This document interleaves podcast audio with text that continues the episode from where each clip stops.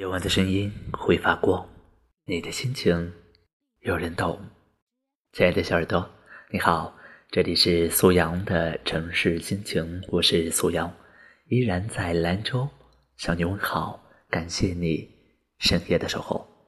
今天晚上和你分享的文章来自我的微信公众号，题目是“我还在单身，你们就一个个离婚了”。也欢迎大家订阅我的公众号，我在电波里。等你到来。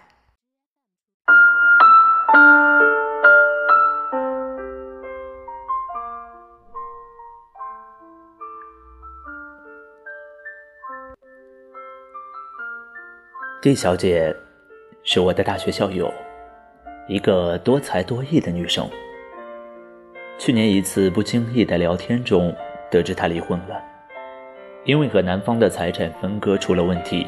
离婚手续的办理变成了持久战，拖延很久。他说，拿到离婚证的那一刻，他感觉到前所未有的轻松，就像长途旅行后每餐一顿，再睡到自然醒。让他决意离婚的是婚后和男方家庭的相处。她的婆婆隔三差五就来家里看望。每来一次，起码也得住上三天。婆婆是个爱唠叨的人，这期间，婆婆称自己年纪大了，不做家务，也不做饭，但也不允许儿子下厨。有一次，儿子帮忙摘了菜叶，就是一番教训：“你不考证学习，帮什么厨啊？儿媳妇做饭不是很正常吗？”李小姐说：“这只是生活中的小插曲。她老公是单亲家庭，虽然性格倔强，但凡事都听婆婆的话。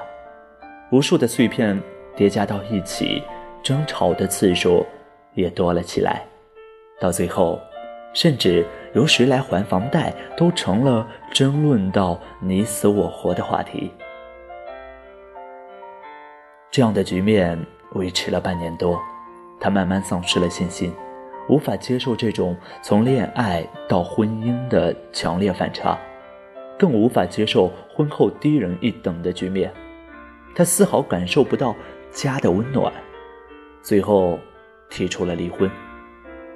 男方一番闹腾之后，最终还是在协议书上签了字，两人就此了断，别无牵连。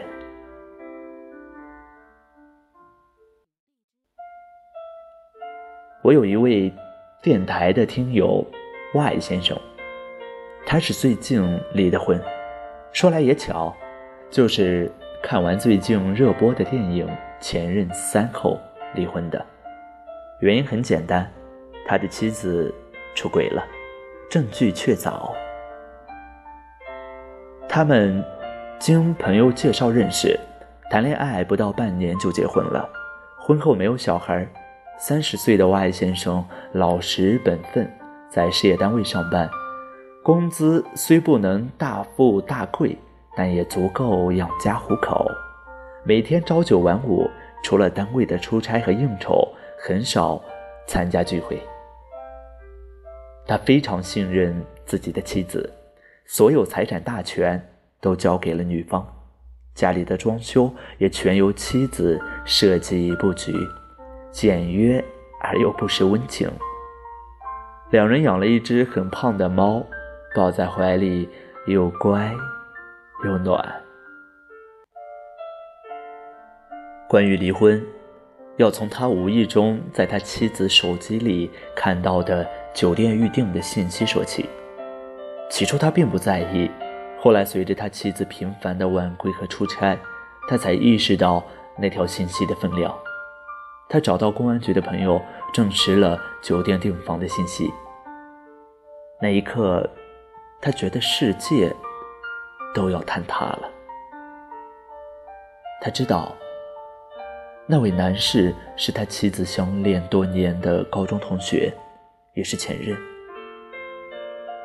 这件事他没有和妻子摊牌，他从主卧搬了出来，每天在客厅睡觉。如吃饭一般的抽烟，再也不给猫咪喂食。这和他之前老实巴交、不懂浪漫的形象大相径庭。他开始摔东西，开始冷嘲热讽。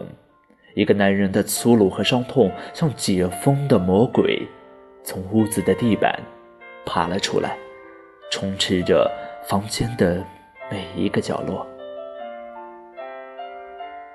他的妻子思想活跃，是个聪明人。从他旁敲侧击的讽刺中听出了端倪。看完《前任三》的第二天，这个女人就自己搬了出去。那一夜，北方有雪，凉透了失眠的人。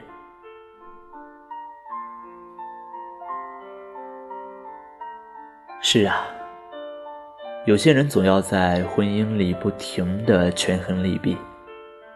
男人希望女人温柔贤惠，又能给自己足够的空间；女人希望男人有钱，又要多陪伴，懂浪漫。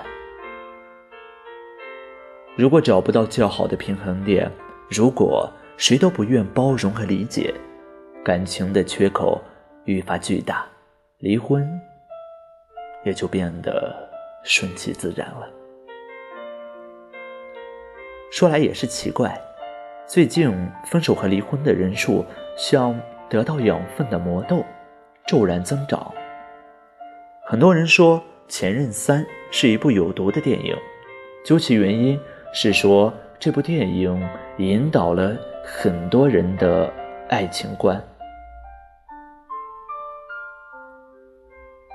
如果因为看完一部电影就去找前任和好或者离婚的，要么出轨已久，要么早就对现有的爱情不抱任何希望。在这样快节奏的生活环境中，好似一切都变得快了起来：快速吃饭，快速走路，快速约会，快速恋爱，快速上床。快速结婚，快速生育，快速离婚。越来越多的人在追求内心纯粹的自由，喜欢做比较，追求有钱又有闲，追求有爱又不足够贱。我还听说过这样一种说法：找个基因优秀的男人上床，然后怀孕，再分手。不结婚，也不恋爱，生下小孩自己带，反正自己很有钱，孩子也能独自养大，如此不受婚姻的束缚，可以自由恋爱。哼，暂且不去评估对错，但这种否认爱情存在的观点，我本人是无法苟同的。不知为何，每每听闻别人失恋或者离婚。就觉得些许可惜，哪怕此事与我毫无瓜葛。我还单身，每天期待着遇到看一眼就觉得他会发光的女生，而你们却一个个分手或者离婚，要么就是借着恋爱的名义给酒店增创频繁的收益。嗨，写到此处。已经是满脑荆棘，扎的脑瓜疼。不说了，假装去门外抽支烟。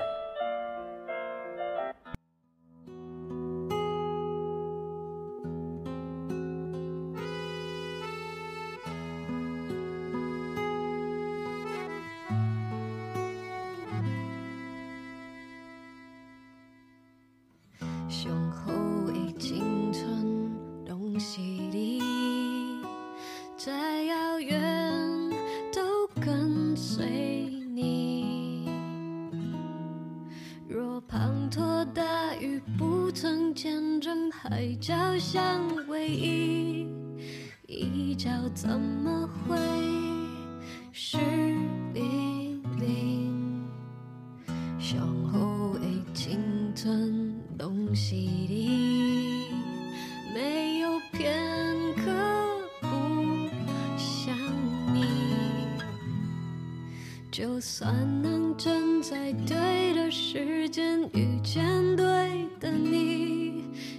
许的情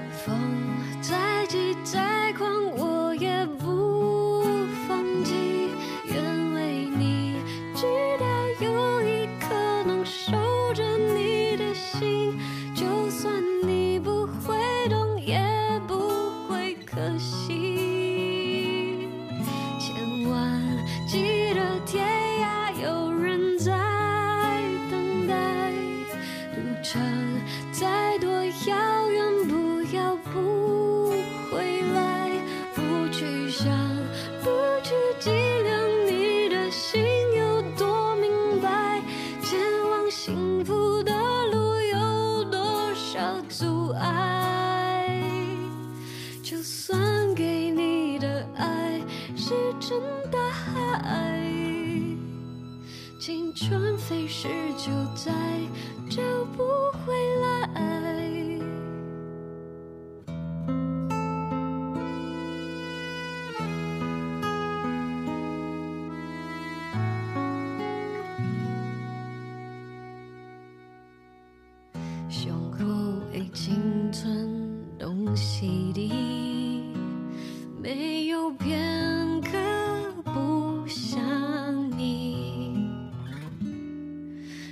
算能站在对的时间遇见对的你遗失的青春在